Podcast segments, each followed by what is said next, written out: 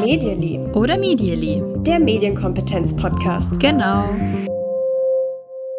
Hallo und herzlich willkommen zu einer neuen Folge Medially oder Medially, dem Medienkompetenz-Podcast. Mit dabei, wie immer, Natascha. Hi. Und ich bin Kim. Ja, schön, dass du da bist, Kim. Ja, schön, dass du auch da bist, Natascha. Wie das immer so ist bei uns hier im Podcast, dass wir beide da sind. Hm. Was haben wir denn heute vor? Wir sprechen heute über ein Thema, mit dem ich so ganz schön wenig anfangen kann, muss ich sagen. Und zwar über Castingshows. Und die Faszination daran. Ja, ganz genau. Ich glaube, da hakt's bei mir am allermeisten. Deswegen habe ich mich für diese Folge auch mit meiner Freundin Anna getroffen, weil sie liebt solche Shows, also Castingshows schon ihr Ding oder mag sie eben gerne. Und die Anna, die ist auch eine unserer treuesten Hörerinnen. Deswegen an der Stelle, hi Anna und vielen, vielen Dank. Anna, du hast einen guten Geschmack, habe ich den Eindruck. Zumindest bei Podcasts. Ja, ja, das auf jeden Fall. Aber sag mal, Natascha, du hast jetzt gerade gesagt, Castingshows hat dich nie interessiert. Wirklich nie oder jetzt nur aktuell nicht? Mm, nee, wirklich nie. Das ist natürlich nicht wahr. Also die allererste Folge DSDS oder die erste Staffel, muss ich sagen, da war ich auf jeden Fall mhm. ein krasser Fan. Da waren wir auch noch, noch Kinder, muss man sagen. ja, auf jeden Fall. Da habe ich sogar damals noch angerufen, das weiß ich. Also Für ich Daniel war, Kübelberg? Nee. für wen habe ich angerufen? Da bin ich mir gar nicht mehr sicher. Aber ich meine für Juliette. Mhm, kann sein. Die Finalistin, genau. Also da war ich echt noch fasziniert und auch so die erste Folge oder erste Staffel muss es ja heißen von Germany's Next Top Model, die habe ich auch noch angeschaut. Aber danach, ja, war ich raus bei der Nummer. Wie sieht's echt? bei dir aus? Hm? Also ich erinnere mich auch an diese erste Staffel DSDS. Ich erinnere mich vor allem aber an Germany's Next Top Model. Das mhm. war bei uns damals schon ein Thema. Als es rauskam, waren wir beide ja auch noch in der Schule. Ich erinnere mich, wir waren ja. da, glaube ich, in der Oberstufe. Mhm. Bei uns war das dann schon so ein Ding, dass man sich auch trifft und das gemeinsam im Freundeskreis ja. schaut. Und vor allem, dass das eben auf dem Schulhof auch ein Riesenthema war. Also, dass man schon dann eben, das kam, glaube ich, immer mittwochs oder donnerstags, ich weiß nicht mehr, am nächsten Tag auf jeden Fall in der Pause das ein Thema war und eben auch tatsächlich bei uns in der Oberstufe. Was jetzt nicht heißt, dass wir nur gesagt haben, wir finden das alles toll, aber man hat halt geguckt, man hat halt dann dazugehört. Mhm. Ja, war auf jeden Fall ein großes Ding und ist auch irgendwie heute immer noch relevant. Also deswegen sprechen ja. wir jetzt auch drüber. Auch wenn vielleicht so die absoluten Zuschauerzahlen sinken, das ist immer noch ein Thema und deswegen auch ein Thema für unseren Podcast natürlich. Ja, die Zuschauerzahlen sinken zwar. Ich habe tatsächlich vorhin noch mal mich so ein bisschen vorbereitet auf die Folge heute, weil ich habe mich schon mal intensiver wissenschaftlich mit Castingshows beschäftigt. Ich habe meine Bachelorarbeit damals geschrieben, äh, unter anderem oder eben auch zum Thema Germany's Next Top Model, der, der Model-Casting-Show. Ich glaube, mehr muss man mhm. dazu gar nicht sagen. Und ich habe nochmal reingelesen und hatte da eine Zahl drin. Und zwar haben im Jahr 2010 zwei Drittel aller jugendlichen Mädchen das geguckt. Zwei Drittel, wow. Das ist schon Wahnsinn, oder? Das ist auf jeden Fall ein Ding. Ich habe auch nochmal nachgelesen, die Castings für die 15. Staffel, das muss man sich mal geben, die Krass. 15. Staffel, die sind gerade vorbeigegangen. Die neue Staffel, die kommt dann voraussichtlich im Frühjahr 2020. Und dieses Szenario, das haben wir jetzt seit 2006 jedes Jahr. Und ich frage mich natürlich, wie lange noch? Wie lange wird das noch durchgehalten, dass jedes Jahr im Frühjahr heißt, ich habe heute leider kein Bild für dich. Hm. Nur eine kann mhm. Deutschlands nächstes Topmodel werden. Nur eine kann Germany's Next Topmodel Kommt werden. auf das Cover von Der, genau. Gewinnt mhm. Preisgeld. Ja. Ja, es ist wirklich die Frage. Ich muss ja sagen, durch diese Bachelorarbeit habe ich da schon so ein bisschen, na, nicht eine Schwäche dafür, aber es interessiert mich einfach wahnsinnig, wie sich diese Show auch entwickelt.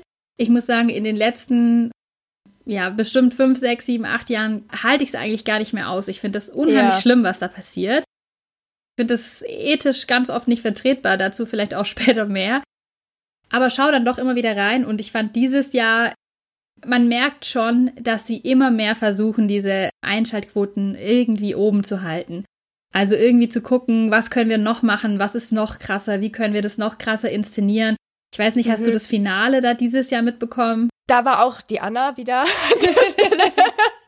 Hat sie mir kaum getraut zu erzählen, dass sie da nach Düsseldorf fährt, um das anzuschauen. Nein.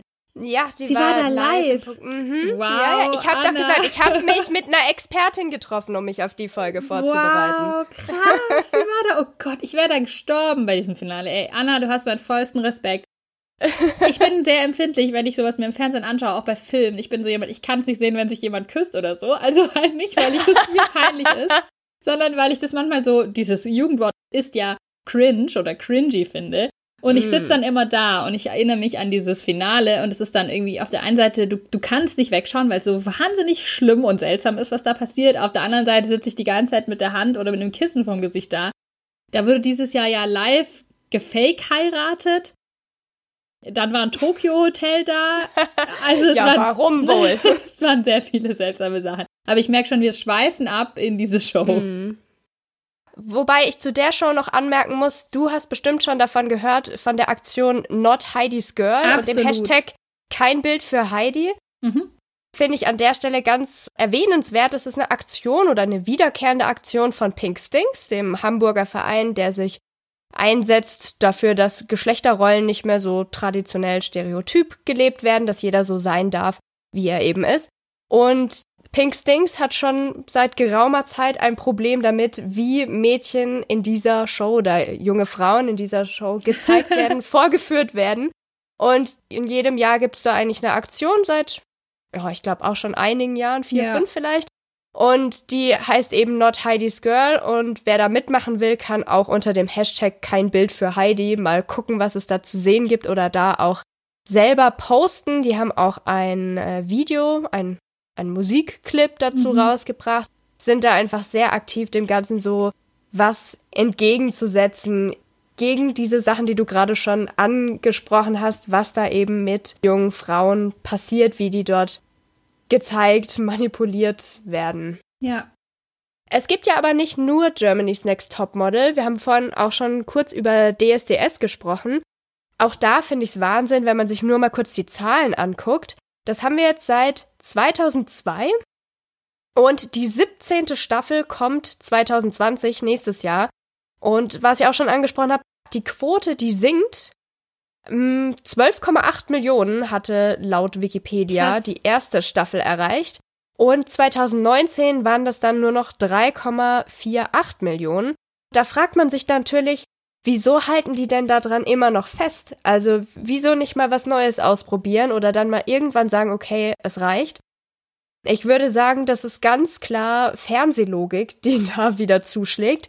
Man behält lieber mal was Bewährtes, als teure Fehler zu machen bei der Formatentwicklung. Das ist wirklich, wirklich teuer, eine neue Idee zur Marktreife zu bringen, dass sie dann im Fernsehen läuft und auch gut funktioniert und Werbekunden anspricht.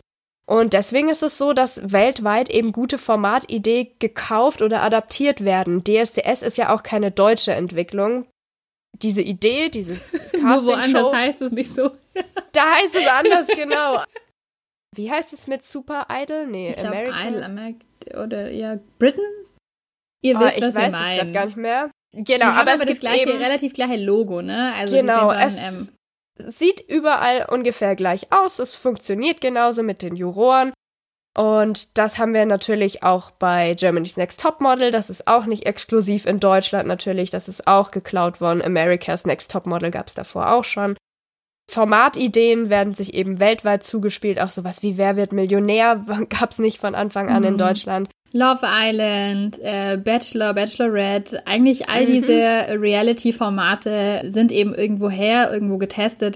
Was ich interessant finde zum Thema DSDS, um das noch einzuwerfen, es ging ja früher schon darum, so erinnere ich mich zumindest, dass man danach dann auch wirklich ein Superstar ist. Also, dass man dann eben auch im besten Fall Konzerte gibt, Musik Mhm. macht, Musik verkauft. Und das hat sich in den letzten Jahren meiner Ansicht, meines Wissens nach schon sehr stark verändert. Also, klar, die haben viel, viel weniger Einschaltquoten, dadurch natürlich viel weniger Interesse. Ich habe vor kurzem so einen kurzen Videoclip gesehen, wo es eben dann so kam, wer hatten da in den letzten Jahren so gewonnen?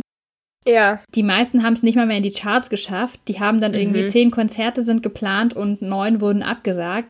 Also das sind danach keine Super. Es ist total, äh, ja, Ja. fast schon traurig, aber das sind keine Superstars mehr. Ich habe das Gefühl, in dieser Sendung geht es nur eben darum, wer gewinnt das.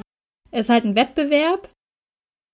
Aber dass man danach irgendwie noch was groß davon hat, außer vielleicht irgendwie Social Media mäßig dann Erfolg, glaube ich, ist gar nicht mehr so. Nee, da gibt's auch ganz tolle Videos von Valulis dazu. Mhm. Genau zu dem Thema. Ich sehe das gerade noch vor mir, so die Fernsehshow gewonnen, du bist der nächste Superstar, whatever. Und im nächsten Moment geht auch schon das Licht aus, die Kamera rollt zur Seite und derjenige steht wieder im Dunkeln. Also finde ich ein sehr, sehr passendes Bild. Ja, tatsächlich. Da stellt man sich doch die Frage, warum schauen Menschen überhaupt solche Castingshows? Ich habe mal ein bisschen geschaut, was es da für Erklärversuche oder Erklärmodelle gibt. Und mir ist gleich eingefallen, alle, die irgendwas in die Richtung studiert haben mit Sozialwissenschaften, die kennen das, die Theorie des sozialen Vergleichs von Festinger. Der Abwärtsvergleich, so traurig das ist, hm. Menschen, die ihr Selbstgefühl verbessern oder schützen wollen, die vergleichen sich mit Menschen, die einem unterlegen sind. Ist bei DSDS ist es, glaube ich, auch ein ganz, ganz großes Thema. Leute anzuschauen und zu denken, oh, zum Glück bin ich nicht so doof, bin ja. ich nicht so eine Zicke, hab ich genügend Disziplin, um nicht zuzunehmen oder kann ich die Nerven behalten so? Genau, sich einfach besser fühlen, indem man andere Menschen abwertet, die sich da eben öffentlich zeigen. Das ist so eine Erklärung. Absolut. Würde ich sogar so weit gehen zu sagen, das ist ein ganz großer Grund für, es ist jetzt ja schon wieder viel davon, ich sage jetzt mal abgeebbt, aber vielleicht erinnerst du dich, vor einigen Jahren war es ein Riesenboom, Sendungen zu haben, im Nachmittagsprogramm vor allem, wo Familien dargestellt wurden, die mhm. riesige Probleme haben, die im Müll leben, die Umgangsformen haben, die nicht in Ordnung sind. Auch so Sendungen, die aktuell noch erfolgreich sind, wie Bauer sucht Frau, Schwiegertochter gesucht, ja. wo es ja wirklich darum geht, Leute zu zeigen, bei denen sich die Zuschauerinnen und Zuschauer wirklich denken können, naja, da geht's mir ja noch gut. Das mhm. sind, denke ich, zu einem ganz großen Teil die Motivation des Zuschauern auf jeden Fall Abwärtsvergleiche. Also kurz ja. nochmal zur Erklärung, zu sehen, jemand anderem geht es schlechter als mir, jemand macht etwas nicht so gut wie mir, das ist natürlich mir, meinem Selbstwertgefühl dienlich, weil ich dann sehe, naja, ich fühle mich zwar gerade nicht so gut, aber auf jeden Fall besser als diese Person. Ich würde genau. aber schon sagen, dass es nicht nur um Abwärtsvergleiche geht bei Castingshows. Es geht nämlich auch noch um Schadenfreude. Erzähl mal was von Schadenfreude. Ja, das, das kann eben auch eine Rolle spielen beim Castingshow gucken. Man sieht ja einen Menschen da sehr in einer exponierten Lage. Also der gibt womöglich sehr, sehr viel von sich preis und was da auch immer schief geht, das kann man dann eben vor dem Fernseher genüsslich kommentieren, sich ein bisschen gut fühlen oder sogar überlegen. Geht eigentlich in eine ähnliche Richtung, Absolut. aber Schadenfreude, genau, kann man auf jeden Fall da auch hinzuzählen. Ich habe ja gesagt, ich habe mich mit einer Expertin getroffen dafür ja. und ich habe dann schon mal so aufgezählt, was es da so für Theorien gibt, warum Menschen sowas gucken und Anna hat dann noch gemeint, Sadismus hat sie gelesen, spielt mhm. auch eine Rolle. Also das finde ich ja nochmal die Steigerung von Schadenfreude. Mhm. Schön war dann aber, dass ihr Freund, der die Diskussion mitgehört hat, noch eingeworfen hat, dass er gerne mal wissen würde, was denn mit solchen Shows ist, bei denen die Leute wirklich was drauf haben und die einfach nett sind. Also Casting-Shows wie The Voice Kids zum Beispiel. Mhm. Und da muss ich sagen, da habe ich mich absolut ertappt gefühlt, weil alles, was ich jetzt gerade aufgezählt habe, beweist ja, dass ich einfach total schlecht über Casting-Shows denke.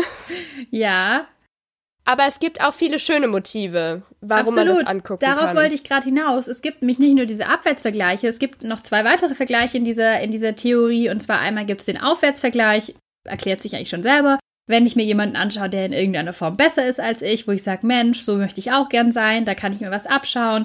Also das ist nicht unbedingt selbstwertdienlich, aber das muss auch nicht total zerstörerisch sein. Ne? Ich kann mhm. ja auch ein mhm. Idol haben und sagen, hey, mein Traum ist es auch so zu werden wie Dieter Bohlen, ich will auch so coole Sprüche raushauen. Ja. Und dann, dann ist es nicht so, dass ich deswegen total traurig bin. Es kann natürlich auch sein, wenn ich mich mit jemandem vergleiche, der extrem weit weg ist und ich das Gefühl habe, ich kann das nie erreichen und ich bin viel, viel schlechter, klar, kommt immer so ein bisschen drauf an. Und was es auch noch gibt, und das denke ich spielt eine große Rolle bei Castingshows, sind tatsächlich, heißt Lateralvergleiche. Das heißt, mhm. wenn ich mich mit jemandem vergleiche, der mir eigentlich doch schon sehr ähnlich ist. Also wenn ich mich mit Leuten in meiner Klasse zum Beispiel vergleiche und eben sage, wir haben jetzt alle die gleiche Arbeit geschrieben, wir bekommen die raus, was habt ihr denn so für Noten? Die haben ja eine ähnliche Ausgangssituation wie ich und ich kann dann ungefähr sehen, okay, wie stehe ich im Vergleich zu den anderen? Und ich glaube, dass das eine riesige Rolle spielt bei solchen Castingshows, aber auch bei anderen. Bei solchen, wie du gerade gemeint hast, so positive, wo, wo die Leute nicht in ein schlechtes Licht gestellt werden oder irgendwie blöd inszeniert werden. Aber auch bei anderen, weil gerade auch sowas wie DSDS, Germany's Next Topmodel, da ist ja schon ein ganz großer Faktor, dass es schon gezeigt wird, das sind Menschen wie du und ich, die das machen. Mm. Klar, ja. es gibt die, die sich blöd anstellen, die zickig sind und so weiter, die sind für die Abwärtsvergleiche geeignet. Es gibt immer welche, die alles gut machen. Und es gibt eben auch welche, bei denen man sagt, hey, guck mal, der oder die geht auch in die Schule und jetzt ist sie da und, und schafft es alles und steht vor einem großen Publikum oder läuft irgendwo über den Laufsteg. Wir sind uns schon ähnlich. Ich könnte das auch schaffen. Mm. Und da ein, ein kleiner Input aus meiner Bachelorarbeit, die ich heute Mittag wieder gelesen habe in der Vorbereitung. Ich fand, es hatte das schon ein bisschen vergessen eigentlich, habe aber jetzt nochmal gelesen, dass es eine große Rolle, also vielleicht zur Erklärung, ich habe in dieser Arbeit, muss gerade gucken, wie die eigentlich heißt. die heißt. Ich habe mal gehört, wenn man nicht auswendig im Schlaf erklären kann, wie seine Bachelorarbeit oder Abschlussarbeit heißt, dann hat man sie nicht selbst geschrieben. Kim, möchtest du uns was sagen? Nee, also den, den Haupttitel wusste ich noch. Ich dachte mal, man muss das mit der Mitternachtsformel können. Die konnte ich übrigens nie auswendig. Trotzdem Abitur geschafft. Uhu. Die hieß, wie Heidi heimlich den Schulhof regiert, die Rolle der Castingshow Germany's Next Topmodel für jugendliche Mädchen bei der Bearbeitung von Entwicklungsaufgaben. Ertappt, es geht wieder um Entwicklungspsychologie, aber ich habe auf jeden Fall in dieser Arbeit Mädels interviewt. Zwischen 13 und 14 waren die von verschiedenen äh, Schulen. Und was ich da ganz stark jetzt nochmal gesehen habe, als ich mir das so durchgelesen habe, was die eben so gesagt haben, ist, dass diese Lateralvergleiche für die unheimlich wichtig sind. Weil mhm. die sich ganz stark auch dafür interessiert haben zu sehen, was machen die Mädels eigentlich, wenn sie jetzt nicht in dieser Show sind. Ja. Von wo kommen die? Aus welcher Schule kommen die? Haben die einen Freund mhm. und so? Das war für die total spannend. Und das sieht man ja doch auch immer wieder bei den anderen Castingshows, so Einblicke in, wir holen jemanden wo ab oder was sagen die Eltern ja. dazu. Ich glaube schon, genau. dass diese Lateralvergleiche man nicht unterschätzen darf. Mhm. Lange Erklärung für eine kurze Info. Ja, total spannend. Ich freue mich gleich noch mehr darüber zu hören. Ich bin mhm. schon ganz gespannt. Also, Motive gibt's, sagen wir mal, negative Motive, um es anzugucken, aber auch positive, da hast du gerade ein paar schon genannt. Bewunderung, Unterhaltung, Mitfiebern, das ist auf jeden Fall was, warum man auch gerne Castingshows guckt. Und das hattest du vorhin auch schon erwähnt, das ist mir noch eingefallen, das Ganze ist ganz oft ein Gruppenevent. Ich kenne mhm. ganz, ganz viele Leute, die sich auch, auch in unserem Alter, immer noch total gerne mit Freunden treffen, um ja, solche Sendungen anzuschauen. Und dann ist es einfach ein Ritual oder ein Anlass, um sich zu treffen. Das läuft so ein bisschen nebenbei. Das ist ja eigentlich auch schön. Mhm. Trotzdem komme ich dann wieder zu dem Schluss, dass es im Großen und Ganzen relativ billig hergestellte Sendungen sind, die meistens eben nicht dem Kandidat nutzen, sondern mhm. den Machern, also einer Heidi Klum oder einem Dieter Bohlen und eben den Sendern. Und das haben wir auch gerade schon gehabt, das ist ja für die wenigsten ein echtes Sprungbrett und viele verbleiben danach entweder im Nirgendwo, mhm. verschwinden wieder in der Versenkung oder im Casting-Show-Murks. Das finde ich ja auch immer schön, die waren im Jahr 1 bei Germany's Next Topmodel, dann sind sie zu Bachelorette gegangen, dann kommen sie ins Dschungelcamp mhm. und so geht's immer weiter. Und jetzt kommt denen ja ein bisschen was zugute, dieses Thema, du kannst auch danach Influencerin oder Influencer werden. Äh, ähm, ja. Ich habe auch manchmal so den Eindruck, Leute machen da eigentlich mit, weil sie sich denken, hey, so ein Instagram-Job, Leute, ihr wisst, ich will das nie kleinreden, das ist mega viel Arbeit, bitte nicht falsch verstehen. Den kann ich eben auch aus so einer Teilnahme rausziehen. Ich finde es spannend zu beobachten, wenn man mal parallel zu solchen Sendungen auf Instagram unterwegs ist. Jeder Kandidat, jede Kandidatin hat ja einen Instagram-Auftritt mm. und führt den auch dann danach. Und ich gefühlt alle weiß ich nicht was, E-Promis in Deutschland sind irgendwelche Influencer, die zu einem großen Teil eben vorher schon mal da waren, die ganz, ganz schlecht Werbung machen. Ist auch immer ein schönes Beispiel, wenn man über so Werbung auf, auf Instagram oder YouTube sprechen will. Wer macht das nicht ganz so authentisch und ganz so gut? Das sind dann eben solche Personen oftmals. Mhm. Auf der anderen Seite, ganz krass, ich habe das dieses Jahr mir mal angeschaut, weil, wie gesagt, ja, Kandidaten, Kandidatinnen auch im Instagram-Auftritte haben, die sie während der Show auch bespielen. Und ich fand es wahnsinnig erschreckend. Ich habe bei irgendeiner, ich glaube Germany's Next Topmodel war das, da werden Mädels oder junge Frauen ja auch inszeniert und, und das ist die mhm. Zicke mhm. und das ist die und genau. die. Kann man vielleicht auch noch später mehr dazu sagen. Und da wurde eben eine Kandidatin ganz stark in eine Ecke gestellt, dass sie eben die Böse ist und die Zickige und so weiter. Und ich bin eben dann auf ihr Instagram-Profil gegangen und das ist Wahnsinn. Da sind Hasskommentare unter den Bildern. Da wird diese Frau mhm. angegangen, beleidigt, ganz schlimm. Und ich denke, darauf bereitet Kandidatinnen und Kandidaten ja auch niemand vor. Du weißt ja nicht, was wird von dir benutzt. Gerade wenn du 16, 17, 18 bist, du wirst halt gefilmt, du weißt nicht, als, als welche Person wirst du später inszeniert von diesen Sendern und was musst du aushalten auf Social Media. Ja, das ist echt furchtbar. Das erinnert mich jetzt auch gleich wieder an meine Serienempfehlung zu mhm. diesem Thema. Kennst du Unreal? Hast du es mal gesehen? Nee. Mm. Also Unreal ist eine Serie auf Amazon Prime und die handelt von zwei Produzentinnen einer fiktiven Show, die heißt Everlasting in dieser Serie. Und die ist eigentlich ziemlich genau der Bachelor. Mhm. Und die Serie, die stammt von Gertrude Shapiro, wenn man diese ausspricht. Und sie hat jahrelang den Bachelor fürs amerikanische TV produziert. Und nachdem sie da endlich rausgekommen ist, das war wohl ein Kampf, mhm. hat sie eben angefangen, an Everlasting zu arbeiten. Und da wird dann gezeigt, mit welchen krassen Mitteln bei solchen Shows gearbeitet wird. Die Produzentin Rachel Goldberg in der Serie, die bekommt Prämien dafür, wenn die Kandidatinnen halt möglichst krasse Sachen machen, wenn sie Weinkrämpfe bekommen, wenn sie nackt sind, wenn sie sich prügeln. Und dafür tut sie alles. Also streut Gerüchte, sie gräbt in der Vergangenheit der Kandidatin, sie füllt sie mit Alkohol ab Krass. und leidet dann eben an Gewissensbissen. Und diese Produzentin, die Rachel, die will die Show verlassen, aber die Hauptproduzentin Quinn, die hat sie in der Hand. Und die Serienmacherin, die Gertrude Shapiro, die verarbeitet da Dinge, die sie in ihrer Zeit beim US-Bachelor erlebt hat.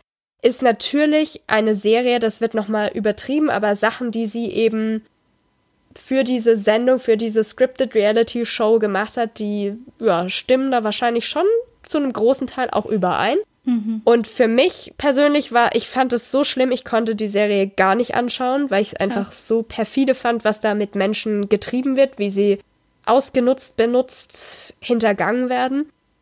Aber ich finde es eine große Empfehlung für alle, die sich mal diesem Thema nähern wollen.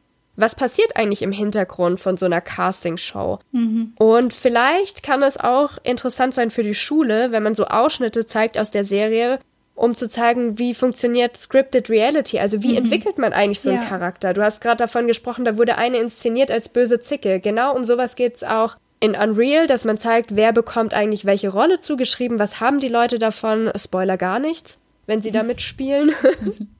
Also das finde ich wirklich sehr, sehr gut gemacht, die Serie, aber teilweise schwer aushaltbar. Also zumindest für mich. Aber ich finde, du sprichst ein unglaublich wichtiges Thema da an. Ich denke auch, wenn wir jetzt direkt mal wieder so ein bisschen in die Medienpädagogik rüberrutschen. Ja. Es ist ganz wichtig, in diesem Bereich einfach das Thema Medienrealität zu thematisieren. Die Serie, ich kenne die leider nicht. Ich finde, die klingt sehr, sehr spannend. Kommt mm, auf meine Liste. Hört sich perfekt an mir fallen noch ein paar Sachen ein. Also du hast vorhin schon Valulis angesprochen. Valulis ja. auf YouTube hat auch mal verschiedene Sachen dazu gemacht, wie eben solche Sachen inszeniert werden. Was ich auch noch extrem gut finde, ist dieses Vera Fake Video von oh, ähm, ja. Jan Böhmermann. Mhm. Für die, die es nicht kennen, echt krass. Jan Böhmermann hat mit seinem Team zwei Darsteller praktisch reingeschmuggelt in dieses Schwiegermutter gesucht Sendung und hat eben gezeigt, was da eben noch dazu kam. Es ist absolute Standardpraxis offensichtlich. Ich habe das auch schon von einer gehört, die damals mit mir Bachelorarbeit geschrieben hat über Frauentausch. Mhm. Dass es ganz normal ist, dass eben die Wohnungen der verschiedenen Familien auch nochmal so ein bisschen verändert werden und dass man eben sagt, hm, hier ist jemand schon, in, in dem Fall von Schwiegertochter gesucht, da ist jemand schon so ein bisschen komisch und hat schon so ein paar Schildkröten, da bringen wir mal noch 150 Schildkröten mit, weil die Person muss richtig komisch sein. Mhm. Und das finde ich auch kurze, kurze Videos, kurze Clips, in denen man einfach nochmal thematisieren kann, dass es wir da sehen, das ist so nicht wahr. Und natürlich kann man da auch eine große ethische Frage aufmachen. Ist es in Ordnung, Leute im Fernsehen so bloßzustellen? Ich gebe mal keine Meinung vor. ja, also stimmt. Vera Fake ist auch ganz, ganz großes Kino von Jan Böhmermann. Das muss man tatsächlich sagen. Ich weiß noch, als ich das gesehen habe, dieses Grinsen von ihm, als er dann erklärt hat, ja, aber da hätte ja jemand jetzt eine Wohnung mieten müssen und das alles, aha, aha, haben wir gemacht. Das werde ich, glaube ich, nie vergessen. Ja. Weil mit sowas hätte RTL wahrscheinlich tatsächlich niemals gerechnet. Das war mhm. böse. Aber doch irgendwie dann zu wenig Aufruhr, weil soweit ich weiß, gibt es die Sendung ja immer noch. Es ist immer noch so, dass Kandidaten bloßgestellt werden. Ich habe auch ja. oft den Eindruck, dass Kandidaten gibt, die eben, ich will mich da jetzt auch gar nicht falsch ausdrücken, die, die sich nicht im Klaren darüber sind, wie sie dargestellt werden, bei denen Schwächen, egal ob jetzt körperlich oder geistig, eben ausgenutzt werden. Ja. Das ist sehr, sehr, sehr schwierig. Aber eine unglaublich spannende Diskussion mal vielleicht für Ethik oder Deutsch oder am Essenstisch. Ja, kann ich mir auch echt absolut gut vorstellen. Und das ist auch wieder was, was Kinder und Jugendliche, glaube ich, gezeigt kriegen müssen. Viele haben vielleicht schon Anfangsverdacht, dass da irgendwas nicht so ganz stimmt oder mhm. gefaked wird oder so.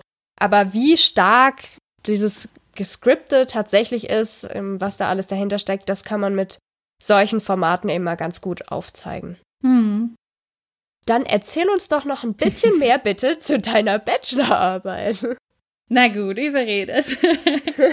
ich hatte vorhin schon Natascha erzählt, dass normalerweise finde ich, wenn man sich was anschaut, was man früher mal geschrieben hat oder mal gemacht hat, man immer so denkt, oh je, da bin ich heute viel klüger.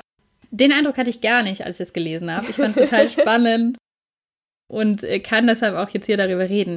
Ich habe die, die Ansicht praktisch, die haben wir beide ja auch im Podcast. Wir gehen ja beide nicht davon aus, dass der Mensch Medien konsumiert und die praktisch dann auf uns wirken und wir dem wehrlos ausgesetzt sind, sondern wir mhm. sind ja mhm. schon auch der, der Ansicht, dass wir sagen, okay, wir machen eben was damit. Wir setzen das vielleicht auch für unsere Zwecke ein. Das ist so ein bisschen grundlegendes Muster, muss ich vielleicht vorneweg sagen. Und danach habe ich mir eben angeschaut, ja, wie setzen denn diese Mädchen, die ich interviewt habe, diese Sendung ein, um bestimmte Entwicklungsaufgaben zu bearbeiten. Ganz zentrale Entwicklungsaufgabe natürlich das Thema Körper. Ne? Der entwickelt sich ganz stark und wie gehe ich damit um? Was ist ein schöner Körper? Wie will ich selber sein und so weiter? Bietet sich an, über dieses Thema zu sprechen im Zusammenhang mit einer Model-Casting-Show. Mhm. Das war, ich sage jetzt mal, wenig überraschend, was ich da eben so rausgefunden habe. Also, was haben mir die Mädchen, mit denen ich gesprochen habe, so erzählt? Ist es so ein bisschen interessant gewesen, dass alle zwar sagen, ja, Aussehen ist nicht das Wichtigste, als wäre das so ein verinnerlichter Wert, aber wenn es dann tatsächlich um Aussehen geht, war ihnen das schon sehr wichtig. Mhm da haben die so ein bisschen damit gekämpft, zu sagen, ja, ich will jetzt nicht blöd dastehen, mhm. weil wenn ich jetzt sage, ja, Aussehen finde ich sehr, sehr wichtig, dann kommt es so raus, als würde ich nicht auf innere Werte Wert legen und das mache ich eben schon. Im Vergleich zu der Sendung, ich habe ein Zitat, das lese ich einfach mal vor, da hat ein Mädchen gesagt, die war 13.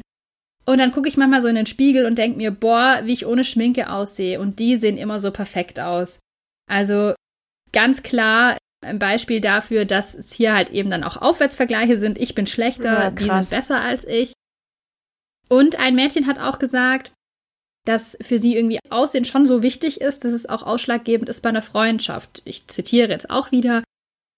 Aber wenn man jetzt nur weiß, dass jemand nett ist oder so und dann halt vom Aussehen nicht ganz so gut aussieht, ja, dann, dann ist halt schon irgendwie schwierig, mit denen dann Freundschaft zu schließen oder so. Wow, krass. Ja, genau. Und äh, jemand anders hat auch gesagt, dass es ja dann auch sein kann, dass wenn man nicht so gut aussieht, dass man einen Job nicht bekommt. Hm, aber das und ist zwar ja nicht sogar nur wissenschaftlich bestätigt. ja, genau, nicht nur in der Modelwelt. Ja. Zwar haben alle Mädels gesagt, ja, zu dünn sollte man nicht sein, sollten auch die Models in der Castingshow sein, aber alle, ausnahmslos alle, und ich glaube, es waren zwölf Mädchen, mit denen ich gesprochen habe, haben gesagt, mhm. ich wäre gern selber dünner. Und alle, alle Mädchen, mh, wow. alle Mädchen, mit denen ich gesprochen habe, das muss ich an der Stelle auch betonen, waren sehr schlank bis schlank.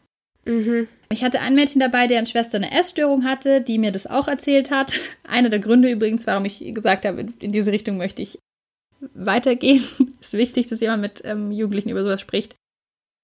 Ja, wollten alle dünner sein. Mehrere haben mir erzählt, ja, sie gucken sich dann schon was ab. Also auch so, was sie wollen, sehen, was essen die Models.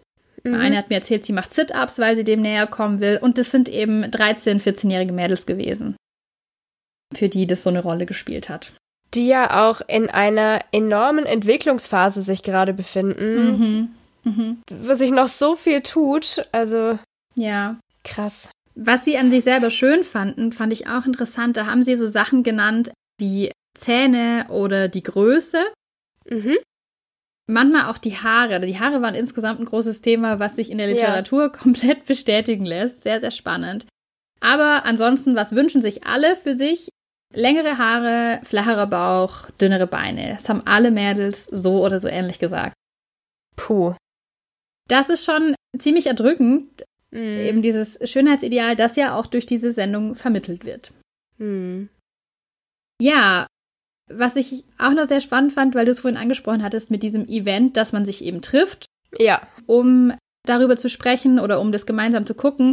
Das habe ich zusammengefasst in der Entwicklungsaufgabe Peer. Hatten wir, glaube ich, auch schon mal besprochen, dass es eben so ist, dass man sich in der Jugendzeit immer mehr zu Freunden, Freundinnen hinwendet und eben guckt, was, worüber können wir gemeinsam sprechen. Und das war auch hier der Fall. Und es geht aber so weit, dass ich sogar sagen würde, es geht nicht nur darum, dass man in der Schule nur darüber spricht, ich habe das gesehen, sondern das Spannende, denke ich, ist da auch zu gucken, wir handeln hier ganz viel gemeinsam aus. Also ich kann sagen, mhm. das ist meine Lieblingskandidatin, das ist deine Lieblingskandidatin. Warum finde ich die gut? Ich stehe ja dann auch ein für irgendwas. Also auf der einen Seite, ja. was ist mein ideales Aussehen? Auf der anderen Seite, hey, die ist durchsetzungsfähig oder die ist lustig und so weiter. Ich identifiziere mich ja in gewisser Weise mit diesen Personen und stelle mich damit auch irgendwie dar. Mhm. Ich finde diese Außenseiterin gut zum Beispiel. Oder ich finde die mit den kurzen Haaren gut. Was mhm. ein absolutes Tabuthema übrigens 2012 noch war. Kurze Haare bei Frauen. Alle Mädels, die ich gefragt habe, finden sie nicht gut. Welche Staffel war denn das dann, als du deine Bachelorarbeit gemacht hast. Ich überlege gerade, war da schon Gina Lisa, die die Haare abschneiden musste? War das damals schon? Da fragst du mich was. Hm. Ich weiß noch, was. also ich habe ja vorhin gesagt, so die erste Staffel habe ich mitbekommen und danach nicht mehr so viel, aber da ich das weiß, das war glaube ich nicht in der ersten Staffel, muss ich doch noch ein bisschen mehr gesehen haben. Und ich erinnere mich auch, dass ich diese Haarschneideszenen immer ganz schlimm fand. Also es ging ja auch mir als damals ältere Jugendliche, junge Erwachsene noch so, dass, dass ich da mitgelitten habe, wenn die dann neben Mama Heidi irgendwie im Friseursalon geweint haben, weil ihnen irgendeine Frisur aufgesetzt wurde, die sie ganz scheußlich fanden. Ja. Ja, das ist ja immer noch ein großes Ding, dass da die, die Teilnehmerinnen so gequält werden und es eben dann geguckt wird, wie geht man damit um. Das ja. passt eigentlich auch total gut in, in diesen nächsten Punkt, in den ich jetzt gerade eh schon so reingeschweift bin, und zwar dieser Bereich Werte und Normen. Auch das wird da ganz stark meiner Ansicht nach ausgehandelt.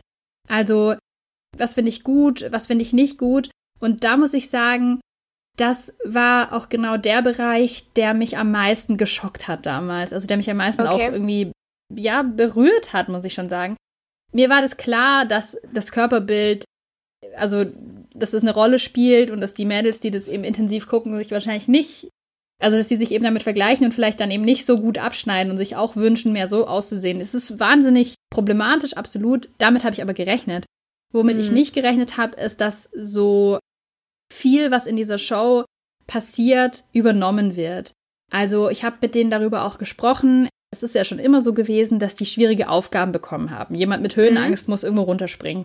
Ja. Jemand, der panische Angst vor Spinnen hat, muss eine Spinne ins Gesicht nehmen oder muss sich dann nackt zeigen oder muss eben die Haare abschneiden. Also es sind ja alles Sachen, die schwierig sind und die über die Grenzen gehen, auch verlangen, wo hm. man mhm. eigentlich jetzt mal sagen müsste, als empathischer Mensch, hey, wenn du das nicht machen willst, nicht machen dann kannst, nicht. dann mach's nicht und dann ist es auch gut so. In der Show muss man ja dazu sagen, ist es immer naja, ist schon schwierig, aber ich würde sagen, in 95% der Fälle ist es so, wenn du was nicht machst, ist es ein Problem. Dann ist es schlecht. Ja. Und das haben die Mädchen, mit denen ich gesprochen habe, überhaupt nicht reflektiert. Für die war ganz klar, wenn du hier eine Aufgabe bekommst, dann musst du das machen. Die haben auch diese Jury-Meinung für absolut korrekt immer gehalten. Wenn die Jury das sagt, dann stimmt es so, dann nimmt man das mhm. hin. Das wurde überhaupt nicht hinterfragt von denen. Das sind die Experten und wenn du es nicht machst, dann ist es halt so. Ich muss mal ein Zitat vorlesen hier ist mal ein längeres Zitat zum Thema Leistungsorientierung, die kam dann nämlich auch ganz stark raus. Und zwar hat ein Mädchen gesagt, ja, einfach nicht so, dass man sagt, die hat mich, also die Heidi hat mich eh gelobt oder so, jetzt muss ich auch nichts mehr an mir arbeiten. So, ich kann jetzt weitermachen, bis ich ins Finale komme. Weil ich meine, die anderen steigern sich auch und irgendwann bist du dann relativ weit unten, weil du sowieso, weil du dich nicht steigern willst, weil du von dir selber denkst, dass du gut bist. Ich glaube, mit so einer Einstellung kommt man da nicht weit. Also ja. der Gedanke, sich immer weiter zu steigern. Mhm. Oder ein andere, andere Mädchen hat gesagt, ja, ich finde schon, weil man ist da ja da, um zu kämpfen. Wenn man dann einfach aufgibt, hat man es auch nicht verdient, weiterzukommen. Deshalb finde ich es dann auch gut, wenn die rausgeworfen wird. wenn man wohl nicht mitmacht. Und Ja. das Krasseste, ich finde das Zitat jetzt nicht wieder, aber das ist mir bis heute im Kopf geblieben, ohne dass ich es wieder lesen musste, dass das ein Mädchen zu mir gesagt hat, ich finde schon, dass die das machen müssen, weil es ist ja bisher noch keine gestorben, also kann das Was? jeder machen. Was? Ja. ja, Meine Güte. Aber wenn jetzt jemand gestorben wäre, dann könnte man drüber nachdenken, oder wie? eventuell drüber nachdenken, ja. Also das fand ich extrem krass. Und es sind auch so ganz viele Werte da drin, da, da müsste man jetzt viel länger drüber reden, wo irgendwie so gar nicht zusammengehen. Weil sie in Mhm. dieser Show ja auf der einen Seite verlangen, du musst alles machen, was dir gesagt wird, aber auf der anderen Seite, Ja. hey, du musst Personality haben und du musst Ja, genau. auch was Besonderes sein. Du musst schon auch alles so machen, wie wir sagen, und du musst auch genau einem bestimmten Typ entsprechen, aber Hauptsache, du bist auch speziell und besonders. Hm. Wie können wir denn nicht so genau sagen? Oder wir schreiben es dir genau vor, wie du zu sein hast, damit wir unsere Rastertypen besetzt haben, die wir brauchen, damit die Show ein bisschen Spannung hat. Ja. Also das hat mich auf jeden Fall da irgendwie krass getroffen, dass das überhaupt nicht reflektiert wurde von den Mädels. Ich hatte auch mit denen über das Thema Geschlechterrollen noch gesprochen. Da kam eben dann sowas raus wie mit dem, dass sie es ganz problematisch finden. Frauen müssen sich wie Frauen verhalten und sie finden es nicht gut, wenn man sich da jungenhaft verhält, deswegen auch die kurzen Haare. Fände ich sehr, sehr spannend, wie das wäre, wenn man das heute untersuchen Mhm. würde. Ich glaube, da hat sich die Gesellschaft schon nochmal schon eine ganze Ecke gewandelt und kann mir vorstellen, dass es heute anders aussehen würde. Damals ging das Ja. offensichtlich gar nicht. Wobei auf der anderen Seite sehen wir ja auch, hatten wir ja auch in der Malisa-Studie besprochen, dass Mhm. wir besonders in Social Media sehr geschlechtstypische Inszenierungen von Männlichkeit Hm, und stimmt, Weiblichkeit stimmt. haben. Und dass gerade Leute, die sich sehr viel damit beschäftigen, noch viel stärker da in, in dieses krasse Männer, Frauen, so haben die sich zu verhalten, zu sein, zu geben, Mhm, gedrängt mhm. werden. Also Stimmt. Irgendwie neue Technik, die, die so ein altes Problem noch weiter verschärft. Ja, hast recht. Also stimmt, hatte ich jetzt gar nicht so im Kopf. Wäre auf jeden Fall spannend zu gucken, Auf jeden Fall, ja. wie, wie sie jetzt dazu stehen. Ja, also das mal so als kleinen Einblick. Ja, cool. Ich fand es jetzt auch wieder krass, das zu lesen, Mhm. was die damals eben so gesagt haben. Es wäre total schön, wenn, wenn du die nochmal wieder treffen könntest. So jetzt irgendwie zehn Jahre später. Fände ich irgendwie so spannend, wie sich sowas auch entwickelt. Ja, ich hätte Irgendwie da auch würde ich jetzt total, total gern dazu. wissen. Was aus denen geworden ist. Ja, du, ich auch. Also ich hatte es, glaube ich, ja schon mal in der Folge erzählt. Ich hatte bis zu dieser Bachelorarbeit eigentlich nicht irgendwie drüber nachgedacht, in die Richtung irgendwie Medienpädagogik oder, oder entwicklungspsychologisch irgendwie was weiterzudenken oder sowas. Ja. Und es ist eben da tatsächlich in dieser theoretischen Arbeit fand ich das schon sehr spannend, aber dann als ich eben mit diesen Mädels da saß und das war für mich einfach so augenöffnend, du sitzt mit einem Mädchen, das dich vorher noch nie gesehen hat, da, du sprichst mit ihr eine halbe Stunde über das Thema Germany's Next Topmodel. Ich habe die dann ja auch sehr, sehr in, intime, in Anführungszeichen, Fragen gestellt zum Thema, was ist für Mhm. sie wichtig, was finden sie an sich selber gut, was nicht so gut, was sind so Probleme.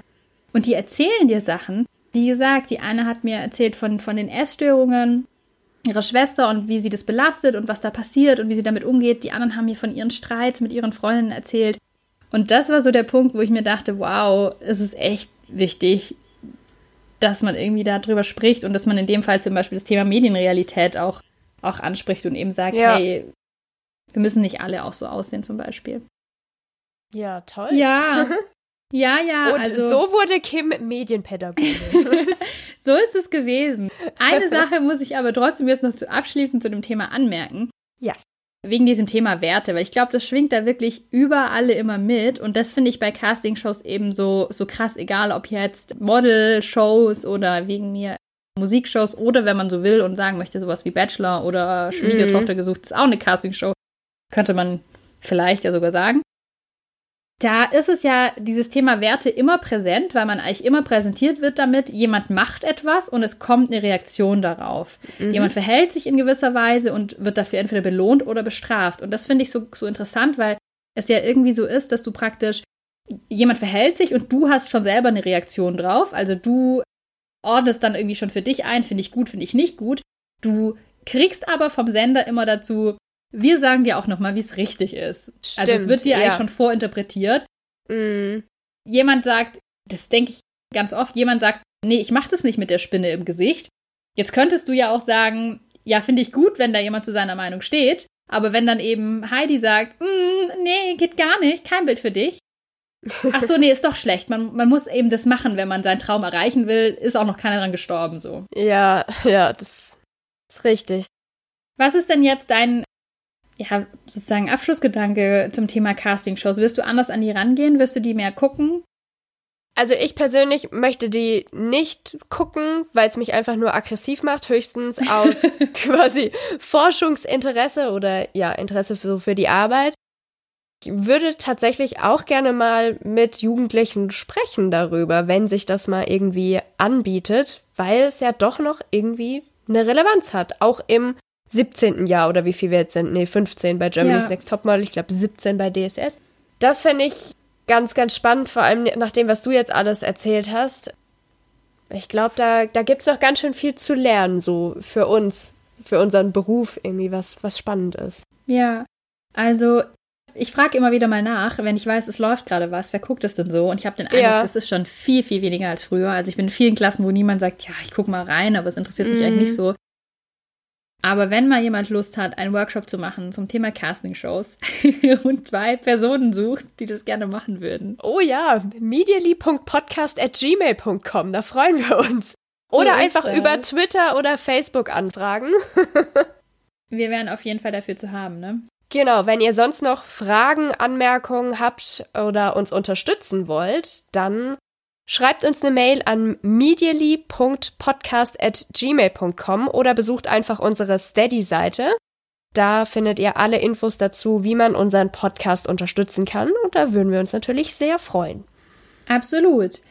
Und dann kommen wir schon zu unserer Abschlussrubrik. Die lautet wie immer: Was hast du diese Woche gelernt, Natascha? Ich habe was auf Twitter gelesen, das fand ich cool. Da gab es eine Frage von einer sehr aktiven Twitter-Nutzerin. Sie hat gefragt, wenn ihr Kindergartenkindern euren Job beschreiben müsstet, so dass sie wirklich verstehen, was ihr macht, wie würdet ihr es in Worte fassen? Und wir haben schon mal über die Seite gesprochen. Ralf von Mimikama, dem Verein aus Österreich, hat geantwortet. Und zwar hat er geschrieben, im Internet wird viel gelogen und nicht alle Menschen dort sind nett. Manche wollen einem sogar Geld klauen. Ich schreibe darüber, was alles gelogen ist und auf welche bösen Tricks man aufpassen muss. Wow. Was sagst du? Super cool. Ja, ne? Also ich würde mal sagen, Ralf von Mimikama von der Fake News Aufklärungsseite, der macht mal vor, wie es geht. Weil ich finde, gerade so ein Beruf wie ich schreibe über Fake News im Internet ist schon für Mhm. super viele Erwachsene kompliziert zu erklären. Mhm. Und das einem Kindergartenkind zu erzählen, beide Daumen hoch von mir. Ich denke, so hätte ein Kindergartenkind das tatsächlich verstanden. Und dabei ist mir auch wieder klar geworden, ich liebe einfach Menschen, die versuchen zu erklären, was ihr Job ist. Weil ganz oft erlebe ich es, dass sie sagen, ja, das ist zu kompliziert, was ich mache, oder das ist langweilig, oder ich kann es nicht so gut erklären. Ja, aber zumindest versuchen. Dafür Ja. fand ich diese Twitter-Frage wirklich unheimlich schön. Ja, das Super cool. Gelernt, wie man das gut erklärt. Super cool. Ich habe was Kleines gelernt, weil wir Ja. ja jetzt auch in der, der Sommerpause eine Weile waren und es ist so viel wieder passiert und ich denke mir wie immer, das habe ich gelernt, das habe ich gelernt, das habe ich gelernt. Ja, jetzt genau. habe ich einfach mich für einen Tipp entschieden. Und zwar habe ich eigentlich einen Podcast gefunden, der sozusagen prädestiniert ist für unsere Das habe ich diese Woche gelernt Kategorie. Ich Oh, weiß nicht, ob du den schön. kennst. Und zwar ist der von Deutschlandfunk Kultur und heißt Forschung Mhm. aktuell. Mhm. Der kommt, glaube ich, fast jeden Tag oder zumindest jede Woche raus.